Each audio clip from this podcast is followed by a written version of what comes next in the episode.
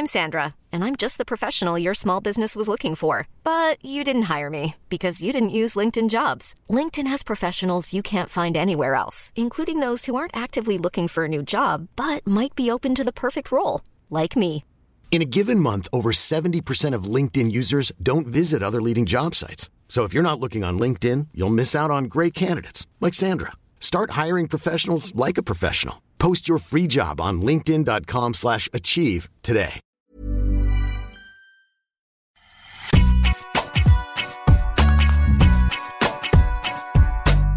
Bonjour et bienvenue dans Deep Impact avec l'inévitable Arnaud Di Pasquale. Comment ça va Arnaud? Salut Antoine, très bien, très très bien, merci. En plein commentaire de- du Rolex Paris Masters? Exactement, on a commencé hier. Parfait. Une émission dense aujourd'hui, comme toutes les semaines d'ailleurs. C'est parti pour le warm-up, le sommaire de l'émission avec, dans le premier set, retour sur les résultats de la semaine dernière et notamment la victoire de Sacha Zverev dans l'ATP 500 de Vienne. Et puis, dans le deuxième set, le Rolex Paris Masters et ses enjeux. Le retour de Novak Djokovic, la course Masters, on verra tout ça dans la deuxième manche. Et puis, dans le troisième, les Français, euh, que ce soit au Rolex Paris Masters, et puis on dirait aussi un mot, de la Billie Jean King Cup. Pas facile à dire, j'y suis arrivé. Allez, c'est parti pour le premier set. Et donc, Sacha Zverev qui a remporté l'ATP 500 de Vienne, je le disais, face à Frances Tiafoe. L'Allemand, quatrième joueur mondial, remporte son cinquième titre en cinq finales en 2021, le 18e titre de sa carrière. Petite question Arnaud, est-ce que euh, Sacha Zverev, avec euh, voilà ses, résultats, ses bons résultats cette année, est-ce qu'il ne rattrape pas un petit peu le temps perdu Euh, Voilà, qu'on- on, le disait un peu en 2019-2020, on avait de grandes espérances, mais là ça y est, il est quand même à la hauteur de nos espoirs, j'ai l'impression quand même.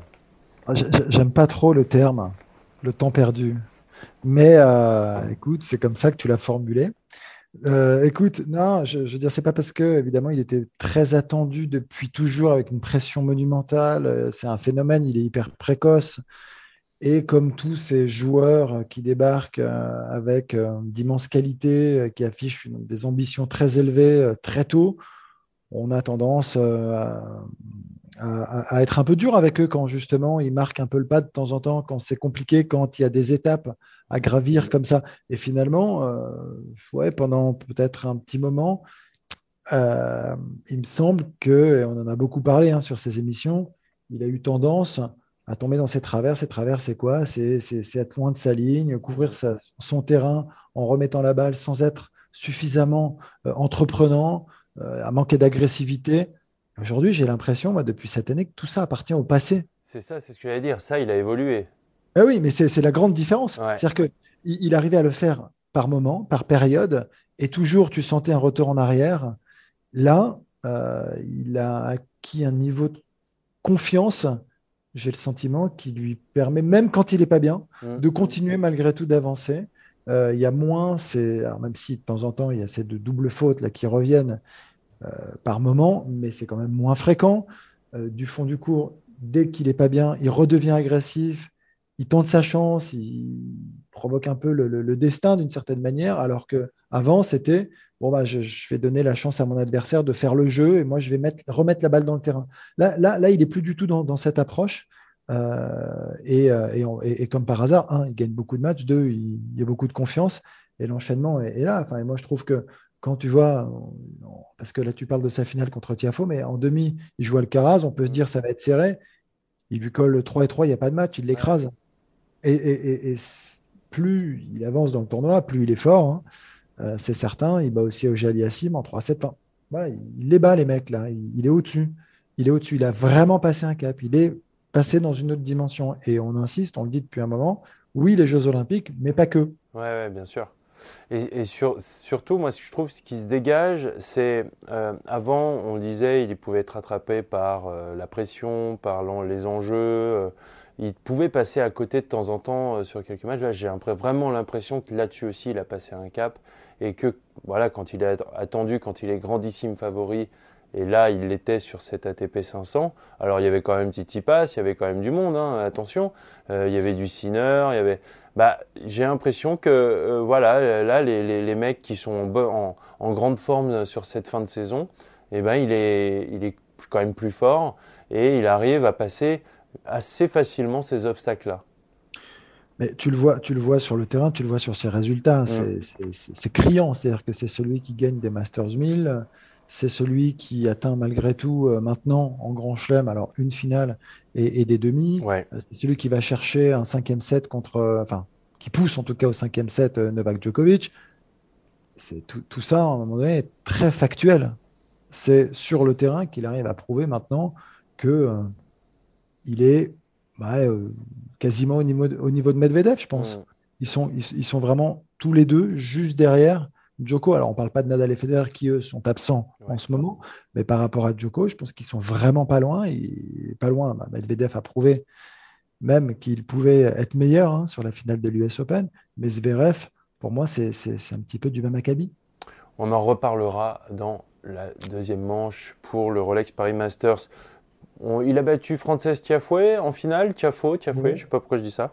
Euh, petit prétexte pour parler de l'américain, parce que d'un, on l'aime bien, euh, joueur très communicatif, euh, souriant, qui met l'ambiance avec le public, qui est sorti des qualifications à Vienne pour après se qualifier en finale, qui a battu à la suite Tsitsipas, Schwartzmann et Sinner pour ceux ici en finale. Donc vraiment des très très gros résultats. Juste pour rappeler qu'il avait atteint son meilleur classement à 21 ans, c'était en 2019, euh, il était 29e mondial, quart de finaliste en Grand Chelem, l'Open d'Australie 2019 justement.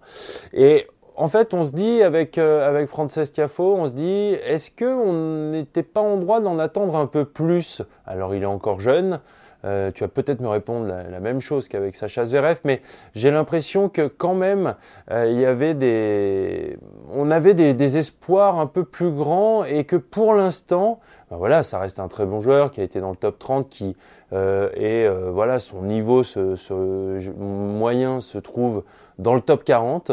top 50, top 40. Et là, ben, voilà, on a une petite déception avec l'américain, j'ai l'impression niveau de jeu moyen, il est quand même beaucoup moins élevé. Et, donc, tu vois, quand tu parles de son classement, j'ai plutôt le sentiment qu'il est capable de coup d'éclat parce que il a ce grain de folie, en fait, enflammer euh, le public, un stade. Euh, et en effet, sur euh, bah, une belle semaine, il est capable d'aller très loin et de faire des étincelles. En revanche, dans la régularité, dans la constance, il n'est pas encore au niveau. Tu vois, c'est un, un, joueur hyper explosif, hyper physique. Et c'est ce que tu dis avec. Alors, c'est pas, euh, pas exubérant, mais très démonstratif. Et c'est génial, tu vois, qui fait beaucoup de bien au tennis hein, sur le terrain, qui, euh, qui, communique beaucoup, qui transmet. Euh. Ce qui donne le plus, c'est qu'il donne un bon moment, si tu veux, au, public. Et c'est déjà, déjà génial. Mais après, si on parle de son tennis, ça, ça reste encore beaucoup trop irrégulier, tu vois. Il y a, il y a des bons passages, mais c'est pas non plus le joueur talentueux, c'est toujours un terme euh, glissant, dangereux, mais c'est puissant, mais c'est pas toujours très construit, c'est pas toujours très réfléchi tennistiquement, tu vois, sur le terrain. Euh, donc il y a quand même aussi des erreurs tactiques euh, à répétition. Donc je trouve que voilà, les choses doivent se mettre en place, prennent un petit peu de temps. Est-ce que là, quand on le voit faire cette finale, il était quand même malmené. moi, je le voyais pas gagner contre Sinner en demi. Euh, il ne doit pas le gagner ce match, c'est Sinner. Enfin, D'ailleurs, je ne sais pas exactement ce qui s'est passé. Ça peut lui arriver d'avoir des petits creux comme ça encore au jeune Italien. Mais, tant mieux pour, pour Tiafo. Mais, euh, mais, aujourd'hui, est-ce que euh, l'imaginait aller beaucoup plus haut? Moi, j'ai jamais vu en, Tiafo, si tu veux, un top 10 installé serein. Jamais. Voilà. Après, capable d'aller en chercher des top 10, oui. Capable d'aller gagner des, ATP 500 probablement. Euh, mais de là à dire c'est un top 10 qui va s'installer, moi j'ai jamais vu ça chez Tiafo. Jamais. Tu parlais d'Yannick Sinner, donc lui fait son entrée dans le top 10 après sa demi-finale à, Vienne. C'est sa première entrée dans le top 10 pour l'Italien. 9e mondial au classement technique, 8e à la race, on en reparlera aussi dans le deuxième set. Tout ça à 20 ans.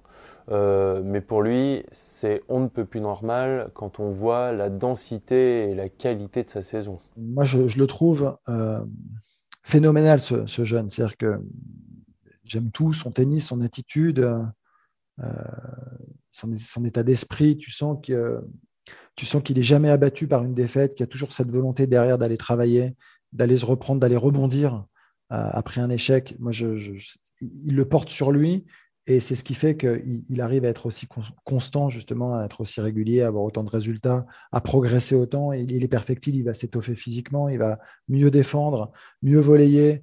Euh, il y, a encore des petits passages à vide, de moins en moins, mais il en existe encore. Euh, et c'est tout sauf une surprise. Euh, mais c'est un, tennis vraiment, je, je trouve, assez, assez phénoménal. C'est-à-dire que ça joue très très tôt en avançant. Tu as l'impression que quand il est dans des bonnes période qu'il est, qu'il est injouable. injouable. Et, c'est que le début. Et c'est que le début. Euh, on aura le plaisir de le suivre au Rolex Paris Masters. Et puis j'ai envie de mentionner la belle victoire. Marine Silic donc qui bat Taylor Fritz en finale de cet ATP 250 de Saint-Pétersbourg. Deuxième titre après celui de Stuttgart pour le Croate. Allez, le deuxième set, le Rolex Paris Masters. On ne l'avait pas revu depuis ses larmes en finale de l'US Open. C'est Novak Djokovic qui jouera son, deuxième tour, puisqu'il a eu un bail au premier tour, face à Martin Fuxovics. Euh, bien sûr, l'objectif pour le Serbe, c'est de finir à la place de numéro 1 mondial. C'est quasi fait, pas mathématiquement, mais quasi fait. Il faudrait vraiment que, que, Medvedev, euh, voilà, il faut savoir que Novak Djokovic a 1900 points d'avance sur Medvedev, il faudrait que quasiment que, Novak perde tout et que Daniel gagne tout. Donc euh, c'est quasi fait. Ça fait seulement, euh, seulement avec 4 titres cette saison, mais 3 titres du Grand Chelem quand même. Euh, je parle de ça parce qu'il peut le faire pour la septième année dans sa carrière. Novak Djokovic, il détient le record à égalité avec Pete Sampras avec 6 années finies à la place de numéro 1 mondial. on a déjà tout dit sur, euh, sur Novak, on sait qu'il euh, est en train de battre les plus grands records, que c'est euh, l'un des plus grands joueurs d'histoire, peut-être le plus grand. Est-ce que ce, record en plus, qu'est-ce que, est-ce que ça dirait en plus de, ce qui n'a déjà été dit sur Novak Djokovic? Sympa ta question. On en a dit des choses hein, sur Djoko déjà. qu'est-ce qu'on peut dire en plus? Bon, Qu'il est en train de. On, je sais pas, on l'a déjà dit, mais il va exploser tous les records.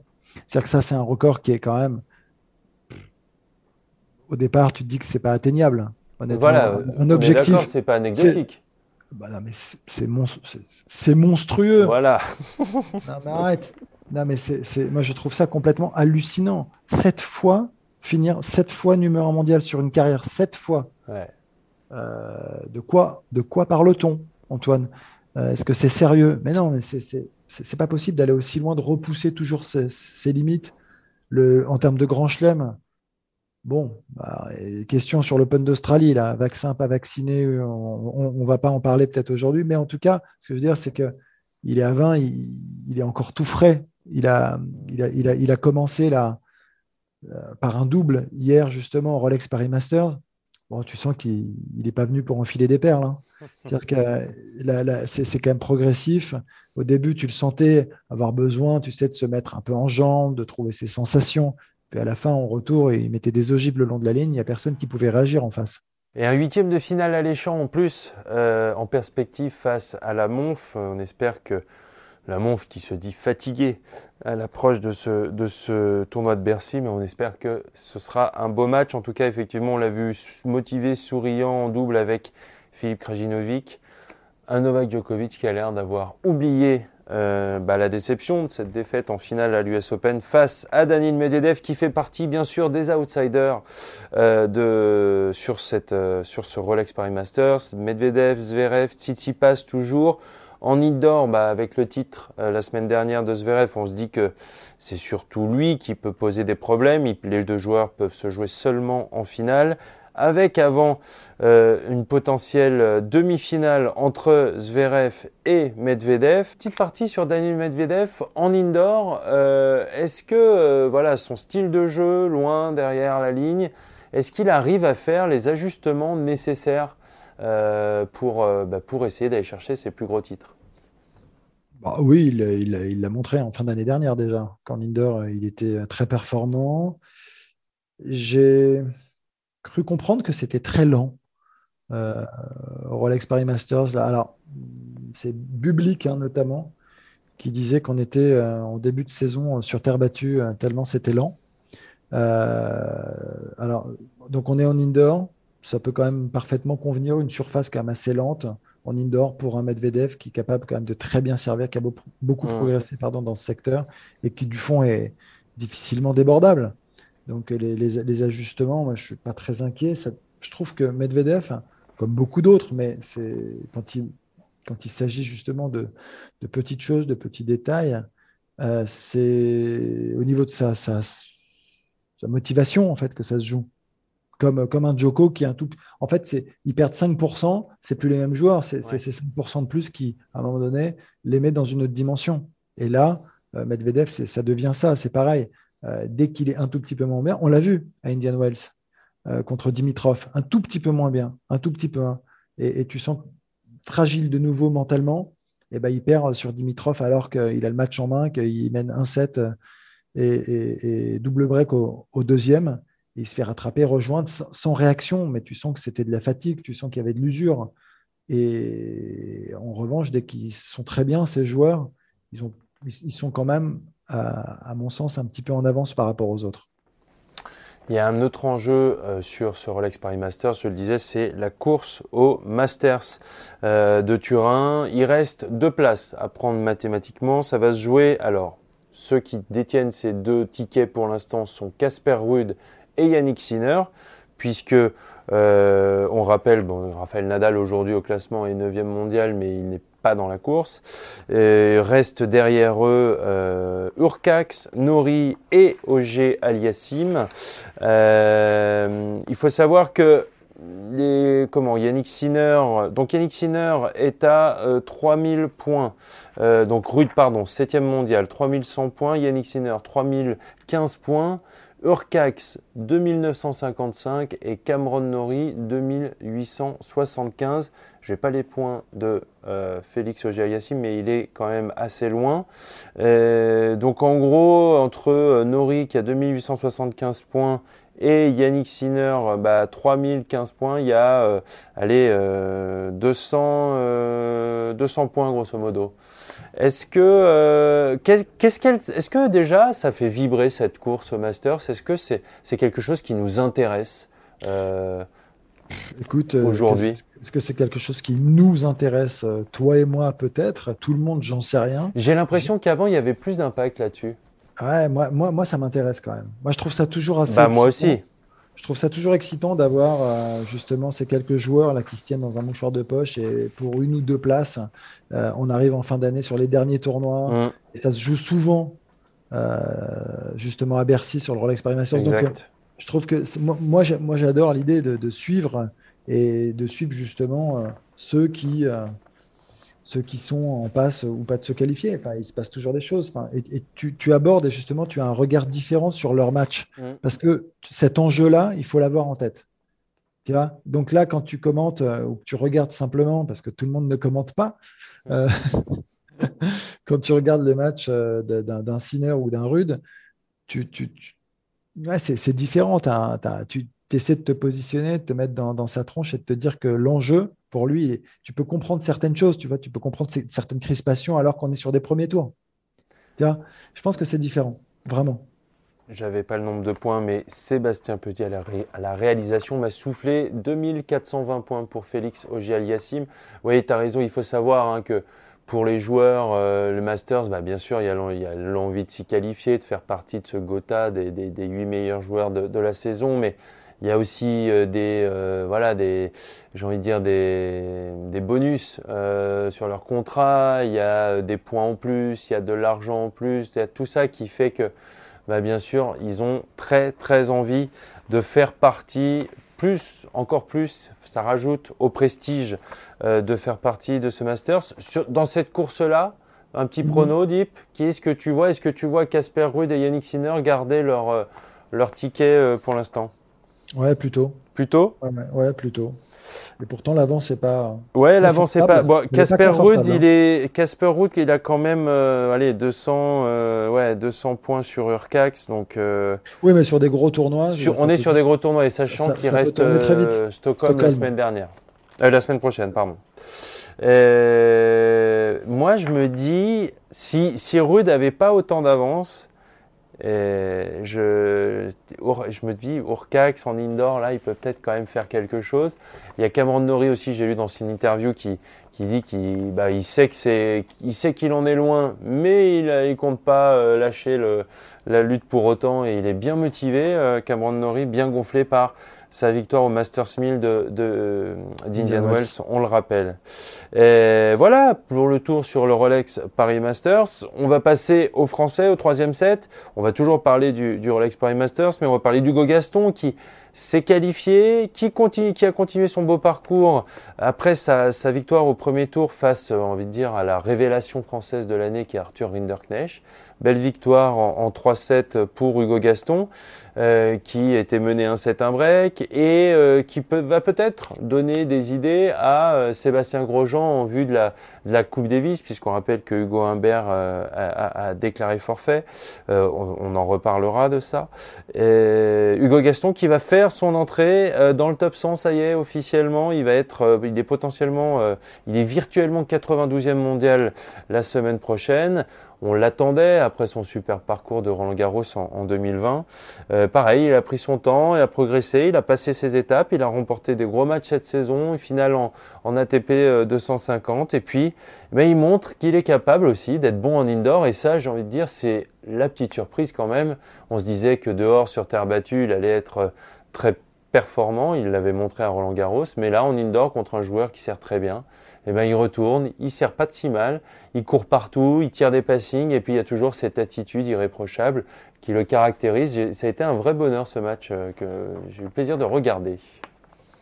Et pas que ce match, hein, parce que dans les qualifs, il bat Anderson avant, ce 20 balles de match. Anderson euh, en indoor, quand tu connais la qualité de service du garçon, et, euh, et c'est pas un joueur qui lâche. Donc, euh, je, ouais, moi, je suis assez bluffé quand même. Il a battu Anderson et Musetti en qualif. Hein, et, Musetti, ouais, Musetti, euh, c'est pas rien non plus. Euh, écoute, c'est c'est fort, c'est très fort de sa part parce que c'est vrai que, comme tu le dis, on, l'attend beaucoup plus à l'extérieur, sur les surfaces plus lentes, là où il peut construire, poser son jeu, brouiller les cartes. Ouais certaine manière. Et là, ben, finalement, tu te rends compte qu'il y a de la qualité de retour. Alors, qualité de déplacement, on le savait, mais aller aussi vite en indoor sur des joueurs euh, qui, qui, cognent aussi fort, c'est très bien.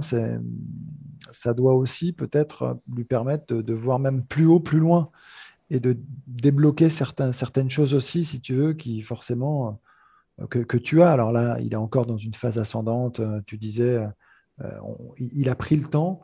Moi, je trouve pas que ce soit euh, beaucoup, euh, un an, un an, et, un an, un an et demi. Tu as raison. C'est pas long, un an et demi pour rentrer dans le top 100.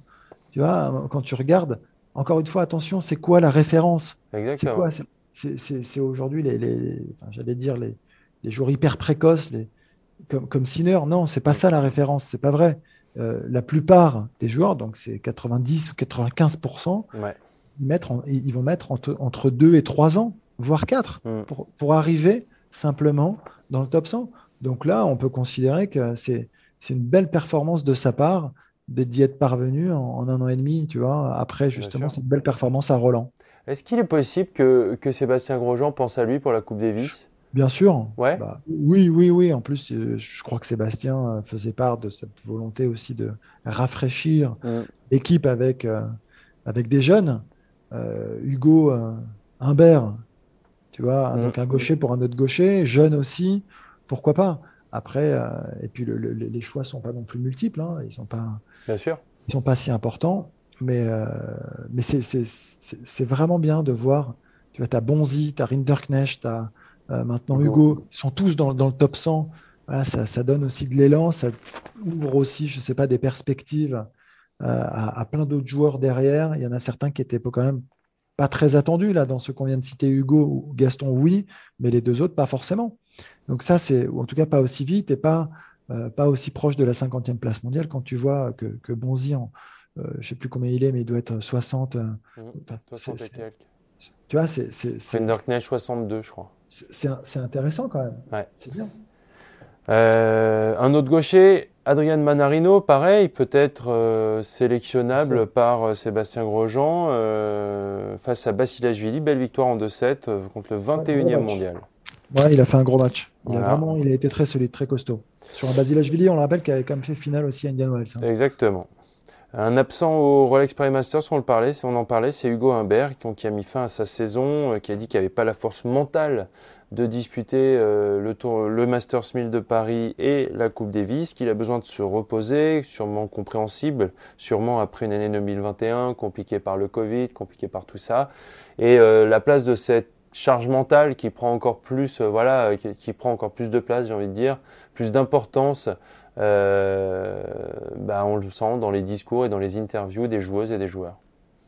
Ouais, c'est c'est de plus en plus présent depuis, euh, depuis le Covid. Hein. Mm. Alors, les, langues se délient aussi. Il y a toujours eu des difficultés euh, dans un sport individuel avec euh, beaucoup de pression face à la concurrence. La compétition est quand même rude et tu te retrouves bah, en difficulté parfois sur un certain nombre de semaines à devoir, alors même si tu es très entouré, malgré tout, c'est ta défaite, elle t'appartient. Et, et, et, donc, tu as des moments dans lesquels tu es vraiment. es vraiment down, mais, mais mais de là à parler autant, j'ai l'impression, là, on est, le, mot dépression ressort mm. assez fréquemment. Euh, tu vois, je pense qu'il y a un Dominique Thiem qui en a parlé, la Paola Badosa aussi. Mm-hmm. je, pense que les langues se délient aussi un petit peu parce qu'en en fait, c'est un aveu de faiblesse finalement dans un sport, dans un monde dans lequel tu ne dois pas avouer que tu es faible, où tu dois au contraire euh, gonfler le torse tout le temps, euh, montrer les muscles. Euh, et, là, j'ai l'impression que depuis quand même le Covid, ce qui a peut-être augmenté le nombre de joueuses et de joueurs en difficulté, mais en tout cas, les, tournois maintenant prennent ça en considération. Roland Garros avait commencé, l'US Open a mis une structure dédiée d'accompagnement justement des joueuses et des joueurs. Donc, euh, et, c'est vrai que c'est euh, Osaka hein, qui a qui en a beaucoup parlé euh, ces, derniers temps, ces derniers mois. Donc il y a une prise de conscience aussi peut-être assez générale dans le monde du sport sur la, difficulté auxquelles euh, font face justement les, joueuses et les joueurs. On se disait, Hugo Humbert, on avait euh, de, voilà, une, de belles attentes sur cette saison 2021. Et bah, du coup, est-ce que cette, justement cette charge mentale n'a pas freiné une, après une, saison 2020 où euh, voilà, on l'attendait quasi aux portes du top 10. Enfin, c'était euh, si on était ambitieux et on l'est pour lui, euh, on pouvait l'attendre quasiment aux portes, du, top 10 cette saison. Et, du coup, voilà, cette saison 2021 a été un petit peu en, deçà de, des espérances. Elle l'est. Alors, il y a eu des bons passages, notamment les Jeux Olympiques, je trouve, euh, où il était quand même excellent avec une grande motivation. Il était très déterminé, très volontaire sur le terrain. Il a joué un tennis vraiment de, qualité. Il y a eu le gazon aussi. Ouais, mais, tu vois, et donc euh, je me dis, euh, je sais pas bien, enfin, il était quand même dans une phase ascendante, dynamique, tu mm. vois, où, où, tu sentais que il était bien sur le terrain, il était souriant, il était, non mais il était heureux. Et euh, c'est presque à se poser la question qu'est-ce qui s'est passé derrière? Que, Tu vois, c'est pas simplement une ou deux défaites. Alors peut-être que ça l'a aussi, euh, ça lui a, ça lui a pris beaucoup d'énergie peut-être hein, d'aller euh, jouer les, Jeux Olympiques. Ça a été le cas pour un certain nombre de, joueuses et de joueurs. Mais il était bien. Donc, et tout d'un coup derrière, là, tu as, senti vraiment toute sa détresse, des défaites, et puis là, un, un discours qu'on a du mal même à cerner parce que c'est pas facile il, ne dit pas non plus, voilà, c'est de l'usure mentale, il dit pas non plus ce qu'il est, est-ce qu'il a quelque chose? Ce que tu disais euh, en off, là, avant l'émission, il n'est pas, il est pas blessé, c'est, c'est embêtant. Et c'est vrai que quand tu connais son amour pour le drapeau, le fait de ne pas aller en équipe de France, c'est qu'il est vraiment pas bien, c'est qu'il y a, il y a un vrai souci. Exactement. Euh, en tout cas, on espère que cette pause lui fera du bien, qu'on le retrouvera pour la saison 2022 reposé et prêt à repartir pour, euh, voilà, de, encore une fois, de grandes ambitions. Euh, j'ai envie de finir sur cette de des Français avec les Françaises. Et malheureusement, la, défaite euh, donc dans ce premier match de poule des, Françaises face au Canada, voilà, on va pas se cacher, assez décevant. Fiona Ferro qui, qui, donc, qui perd contre la 350e mondiale en 3-7. Alizé Cornet qui remet les deux équipes à un partout. Et puis une défaite en double avec une équipe un peu inédite avec Alizé Cornet et, Clara Burel face à la paire canadienne et notamment la cinquième joueuse mondiale en double, Gail Dabrowski au, dans le Canada. Mais euh, ouais, décevant. Mais, mais tout n'est pas perdu si, euh, voilà, si la Russie, euh, il peut y avoir potentiellement un, match décisif face à la Russie pour se qualifier, mais on a été déçus quand même. On a été déçus. Non, non, mais si tu as une réaction, c'est pas facile parce qu'on est très déçus. C'est un match sur le papier qui est quand même très largement jouable. Fiona passe à côté, elle n'est pas en confiance. tu vois, cette année, est assez compliqué pour Fiona. Et finalement, bah, sur le terrain, c'est pareil, tu vois, ça, ça, ça, transpire. Euh, derrière, même si euh, on finit un partout, le double, c'est très aléatoire. On Clara et, et Alizé ne sont pas des joueuses de double. Et euh, on a eu l'habitude d'avoir plutôt Caroline et, Christina. forcément, c'est beaucoup plus fort. Et on n'est pas. donc, donc, sur le double, on sait que voilà, c'est équilibré. Il peut tout se passer face à des adversaires surmotivé, euh, qui, certainement, enfin, tu vois, tu es capable d'être meilleur au moment important et, et, tu te retrouves à perdre et te retrouver avec une défaite, c'est compliqué, c'est dur. C'est dur parce que parce que c'est l'équipe de France, parce qu'on espère beaucoup mieux, parce que, parce que moi, ce qui, ce qui est un petit peu là, je sais pas, mais de manière un peu globale, euh, alors on dit plus Fed Cup, je crois que c'est la Billie Jean King Cup. BGK Cup. Ok, la BGK Cup. Euh, ce qui m'embête un peu, comme ça, c'est que tous les. Alors, je ne sais pas si c'est conjoncturel, j'espère, mais c'est qu'il manque trop de joueuses et de joueurs dans les équipes. les, meilleurs ne répondent pas présents. Il y a seulement deux joueuses du top 10 euh, présentes. Tu vois, c'est un peu, c'est embêtant. Je suis d'accord. C'est embêtant. Et je parle juste aussi, mais je, vais parler plus pour nous sur les équipes euh, de France. Euh, il, en, il, en, manque trop aussi. C'est un sujet. Enfin, Il semble que ça n'a jamais été le cas à ce point. Ouais, non, c'est vrai. Euh, le, bah, le, souci, c'est que, euh, voilà, faut, faut, le dire, la, compétition, on l'a déjà dit plein de fois, elle est tout sauf, tout sauf sexy. on le voit quand bah, la France et le Canada sont joués c'était dans un stade vide. Il euh, faut savoir, le double, euh, quand même, le double, il y a Noad et super tie break. là, on est, en, Fed Cup, en, BJK Cup. Donc, c'est quand même, ça en dit long sur bah voilà, sur le format euh, qui, a été donné à, cette, compétition. Et, c'est vrai que dans le calendrier, avec euh, ce, Masters féminin qui se déroule euh, la semaine prochaine au, Mexique, eh c'est sûr que les joueuses ont fait leur choix et elles ont fait le choix. Bah, de, ne pas, de ne pas y participer. Mais elles ont fait le choix de ne pas y participer. par exemple, on prend le Canada, Bianca Andreescu, Leila Fernandez, elles ont fait le choix de ne pas y participer. Elles n'ont pas le Masters la semaine prochaine. Hein. Elles, ont, juste dit que voilà, n'étaient pas disponibles pour cette compétition. Donc c'est vrai, mais de toute façon, on le sait, on l'a déjà dit, cette compétition est, malheureusement aujourd'hui dans le format et dans le calendrier euh, et, vu sa position dans le calendrier, c'est une compétition qui est aujourd'hui euh, quasi enterrée, quoi. Euh, et, c'est dommage parce que on avait tellement vibré en 2019 après le titre des Françaises en Australie bah là, euh, elles n'ont pas pu défendre leur titre en 2020. Cette défense de titre euh, dans un tout autre format, bah, c'est assez compliqué. Donc, euh, donc effectivement, il y, a, de la déception et je sens qu'il y, a de la déception aussi autour de ça, autour de bah, cette histoire qu'on se raconte quand on gagne et que bah, on n'est pas en mesure de, la défendre à sa juste manière. Je trouve ça, dommage. Euh, en tout cas, rien n'est perdu encore, mais euh, voilà, il fallait le il fallait le mentionner. Euh, Arnaud, les auditeurs, les, les téléspectateurs d'Eurosport te retrouvent toute la semaine sur le Rolex Paris Masters aux commentaires. je remercie Sébastien Petit à la réalisation de cette émission. nous, on se retrouve la semaine prochaine, même jour, même heure. Salut, bonne semaine. Salut Antoine, ciao ciao.